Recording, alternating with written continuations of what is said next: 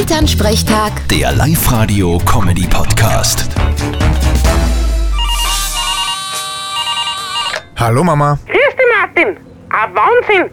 Die Scher hat jetzt einen neuen Rapschi. Der ist 40 Jahre jünger als wir sie. Wer? Die Scher, weißt du, eh, die Sängerin mit den vielen Schönheitsoperationen. Aha. Naja, scheinbar haben sie was genutzt.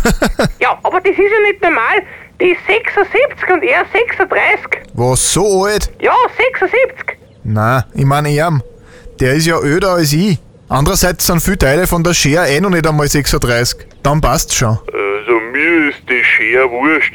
Mich beschäftigt nur der Schere, der uns je zwei Rosen umgrabt. Ah ja, der. Mit dem wollte ich mich mal persönlich treffen. Was? Ja, aber der ist immer so beschäftigt. Der hat sich nicht einen Nachmittag freischaufeln können. Vierte Mama. Scherzkeks. Bitte, Martin. Elternsprechtag. Der Live-Radio-Comedy-Podcast.